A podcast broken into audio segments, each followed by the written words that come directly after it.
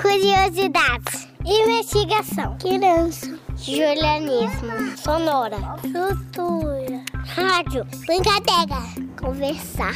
Atenção. Infância. Procurar. Observar. Espiar. Filme. Fala. Curiar.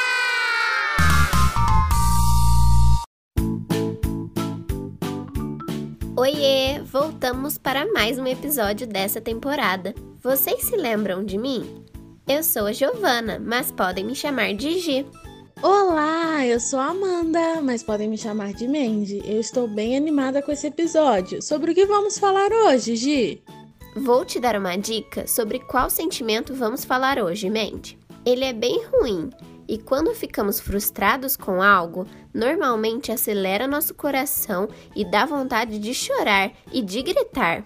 Ixi, Gi, que sentimento complicado. Hum, eu acho que é a raiva. Acertei? Acertou na mosca, Mandy. É realmente complicada. Mas você sabia que à medida que vamos crescendo, a gente aprende a controlar a raiva? Verdade, Gi. Quando ainda somos bem pequenininhos, costumamos sentir muita raiva. Seja quando ficamos frustrados por não conseguir fazer algo ou quando não entendem a gente.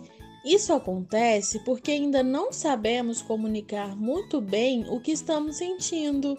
Isso mesmo. Quando vamos crescendo, entrando em contato com pessoas diferentes, indo à escola e socializando, começamos a aprender como lidar com essas frustrações. Que bom, né, Gi? Mas será que os nossos amiguinhos e amiguinhas lidam bem com esse sentimento ou ainda estão aprendendo? Não sei, Mandy. Vamos perguntar para eles?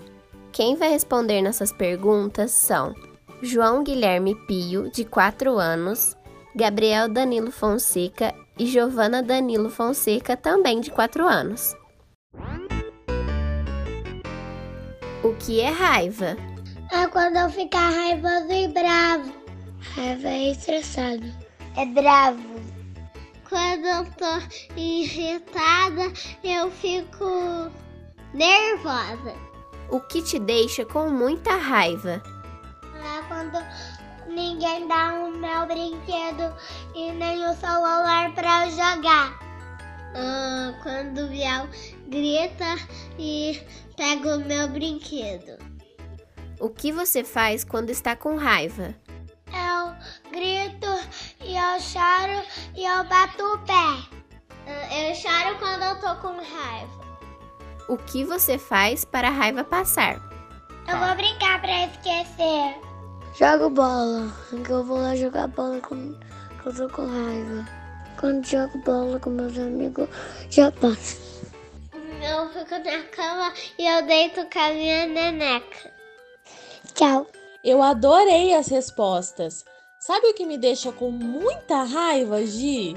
Quando me acordam cedo. É mesmo, Mandy. E o que você faz para isso passar? Hum, bom, Gi, eu fico quieto um pouquinho e com o tempo a raiva passa e eu fico feliz por ter o dia inteiro pela frente para brincar, estudar, ver meus amigos. É isso aí. A raiva pode ser bem complicada de lidar, mas é legal achar maneiras de passar por isso que sejam saudáveis. Por exemplo, quando eu estou com raiva, gosto de conversar sobre isso. Que legal, Gi! Que tal agora a gente ouvir uma historinha sobre esse sentimento tão confuso? Ótima ideia! A historinha que vamos ouvir se chama Pedro Vira Porco Espinho, da escritora Janaína Tokitaka. Vamos ouvir? Pedro é um menino assim. Gosta de dinossauros, de brincar com os amigos, desenhar e ganhar carinho. Às vezes, de repente, sem aviso e de mansinho, Pedro vira porco espinho. Se a irmã pequena berra,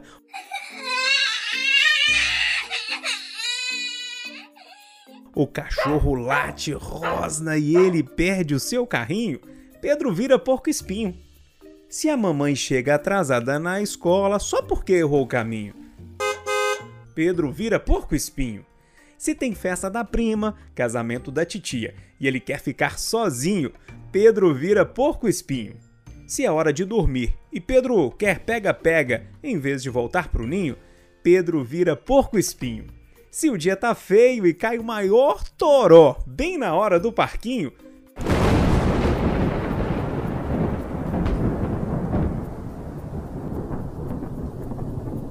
Pedro vira porco-espinho.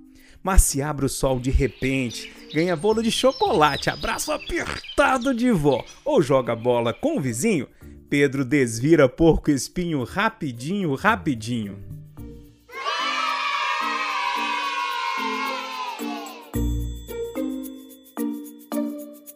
Quem contou essa história foi o Júnior Moreira. Que história legal, Gi! Acho que todo mundo é um pouco porco-espinho. Às vezes é difícil controlar nossa emoção quando algo não acontece como queríamos. Verdade, Mandy. Mas com tempo e paciência, a gente aprende a lidar com essas frustrações de uma forma melhor, sem precisar virar porco-espinho. O episódio de hoje está chegando ao final, mas foi bem divertido. Eu aprendi muito. E vocês? Eu também me diverti muito. Ainda tem muito sentimento pela frente e eu não vejo a hora de aprender um pouco mais sobre todos eles.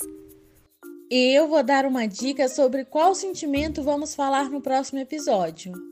Quando recebemos um presente inesperado, nós ficamos.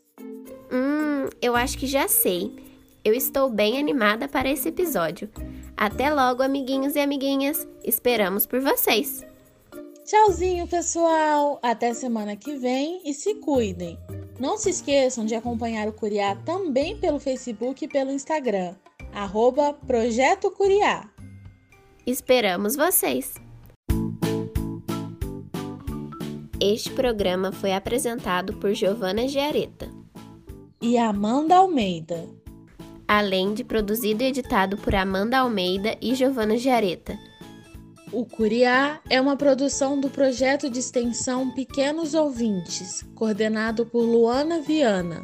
Faz parte do programa Sujeitos de Suas Histórias, coordenado por Karina Gomes Barbosa e André Luiz Carvalho. E é vinculado à Pró-Reitoria de Extensão e Cultura da Universidade Federal de Ouro Preto. Curiá!